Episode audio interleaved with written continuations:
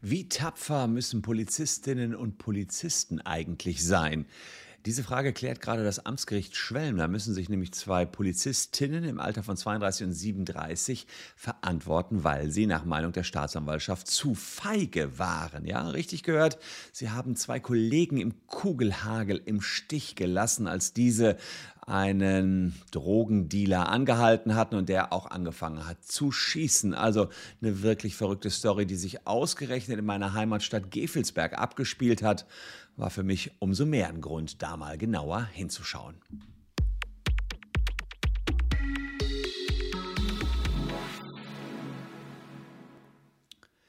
Hallo, ich bin Christian Solmecke, Rechtsanwalt und Partner der Kölner Medienrechtskanzlei Wildeborger und Solmecke und lasst gerne ein Abo für diesen Kanal da, wenn euch rechtliche Themen interessieren. Ja, diejenigen, die mir beispielsweise bei Instagram folgen, die wissen, dass meine Heimatstadt Gefelsberg ist. Äh, ist eine kleine Stadt, 31.000 Einwohner äh, am Rande des Ennepe-Ruhr-Kreises. Schwelm liegt noch drumherum, Ennepetal, Hagen, Wuppertal kennt man vielleicht als größere Städte.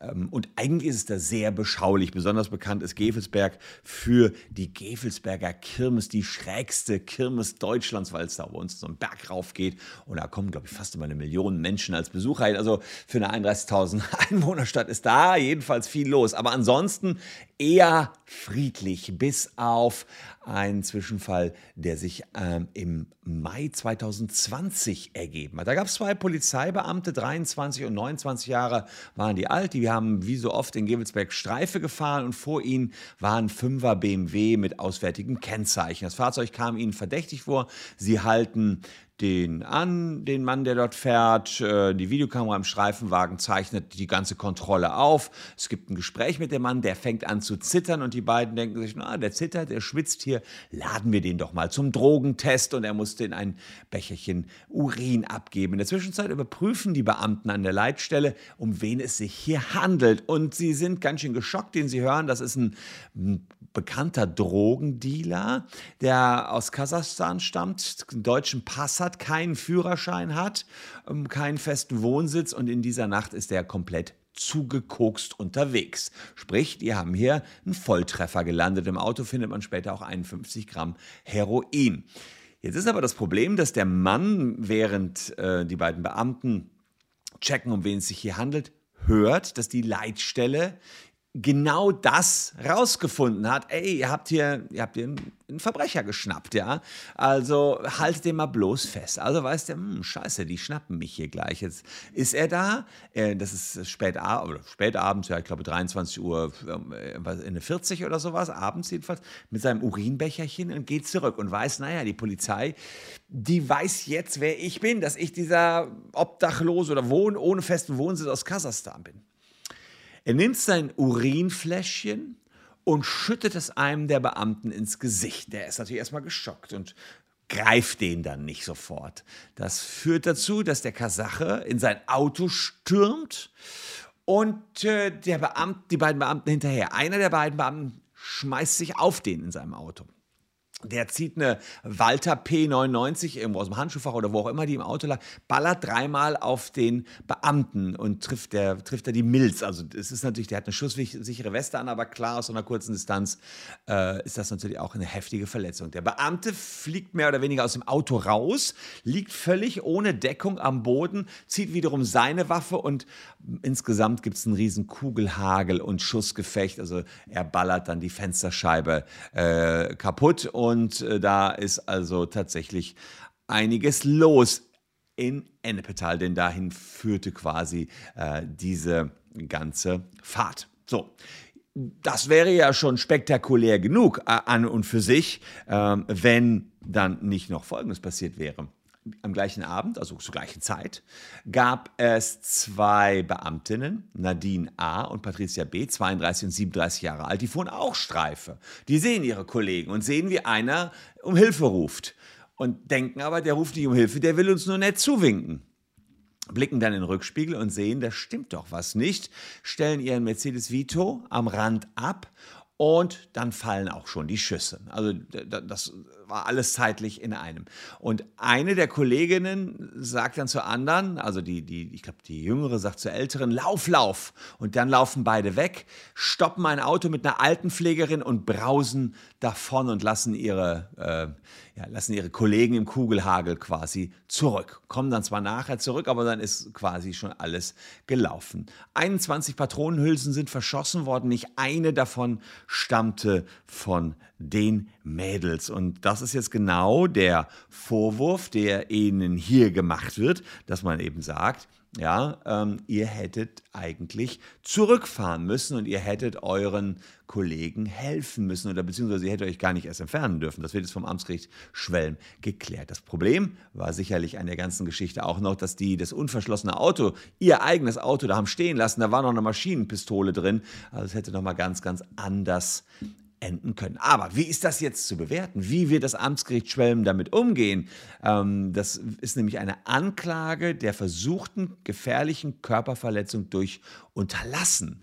Also die haben versucht, ihre Kollegen zu verletzen, weil sie nichts getan haben. Das ist ein sehr ungewöhnliches Anklagekonstrukt. Und die Frage ist, inwiefern sind man, also sind Polizistinnen und Polizisten verpflichtet, ihren Kollegen in Not zu helfen und sie vor Gefahren äh, zu schützen? Oder es gibt sich einen natürlichen Fluchtinstinkt eines jeden Menschen. Ich würde auch abhauen, denke ich mir jetzt so, wenn das mal geballert wird. Aber ich bin auch kein Polizist, habe das auch nicht trainiert.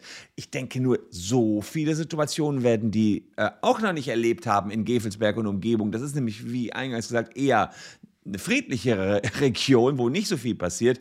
Ähm, die Anklage sagt jedenfalls, also die Staatsanwaltschaft, für die Polizisten bestand eine Rechtspflicht zu handeln. Die Frauen hätten aus ihrer Deckung eingreifen und zurückschießen müssen.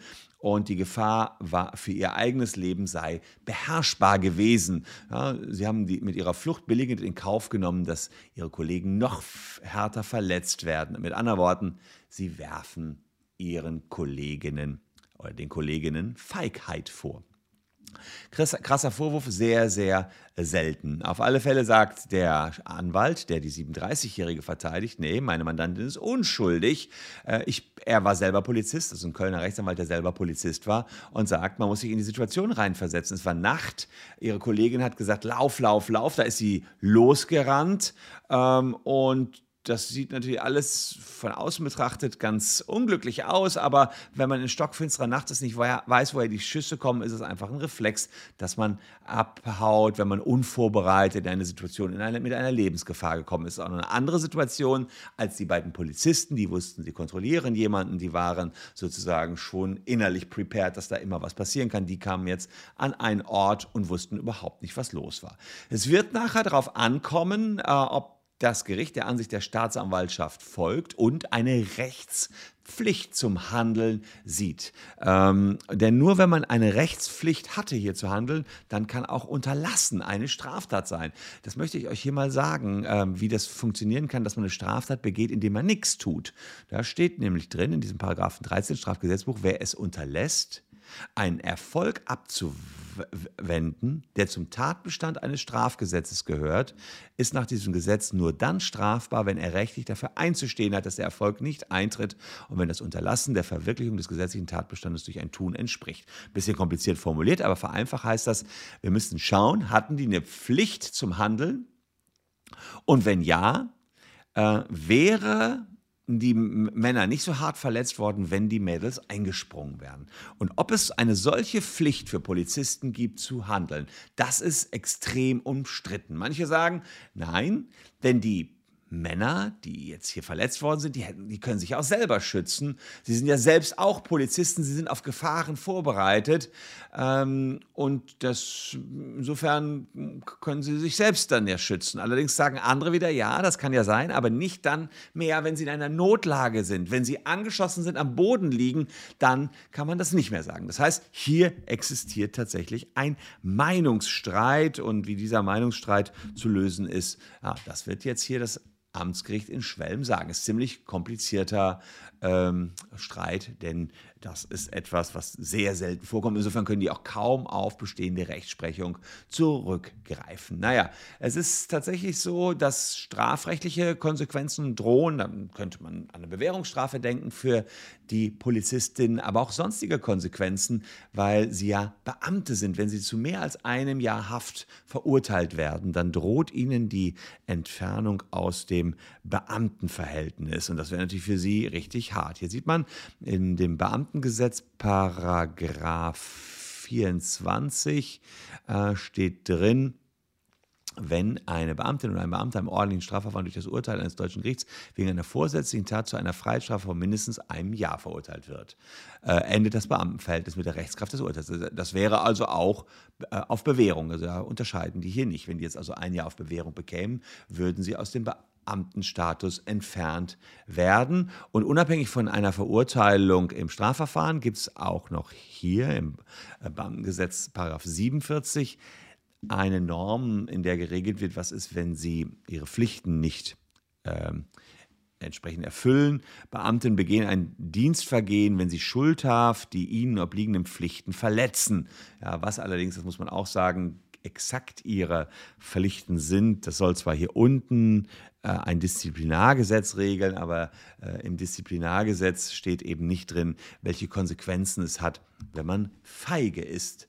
Ja, und ob die feige waren, muss natürlich auch noch ein Gericht klären. Man kann auch sagen, das lag eben in der Natur des Menschen, hier abzuhauen, wenn da geballert wird. Also der Prozess ist mehrfach verschoben worden. Da wird noch eine ganze Zeit andauern. Wir werden das hier verfolgen. Da lohnt sich ein Abo, dann wisst ihr, was denen passiert ist. Und der Vitali K., der Schütze, der hat mittlerweile vor Gericht gestanden, ist wegen mehrfach versuchten Totschlags zu sieben Jahren und sechs Monaten Haft verurteilt worden. Das heißt, der sitzt im Knast, aber die Side Story, die Polizistinnen, die abgehauen sind und ihren Kollegen nicht geholfen haben, die geht noch eine Ecke weiter. Für euch kann es auch noch eine Ecke weitergehen, wenn ihr diese beiden Videos hier noch konsumiert. Würde es mich freuen. Dann seid ihr noch ein bisschen bei uns. Ansonsten sehen wir uns morgen an gleicher Stelle schon wieder. Und wenn ihr eine Rechtsfrage habt, hier unsere Kontaktmöglichkeiten könnt ihr natürlich auch immer nutzen. Danke fürs Zuschauen. Tschüss und bis morgen.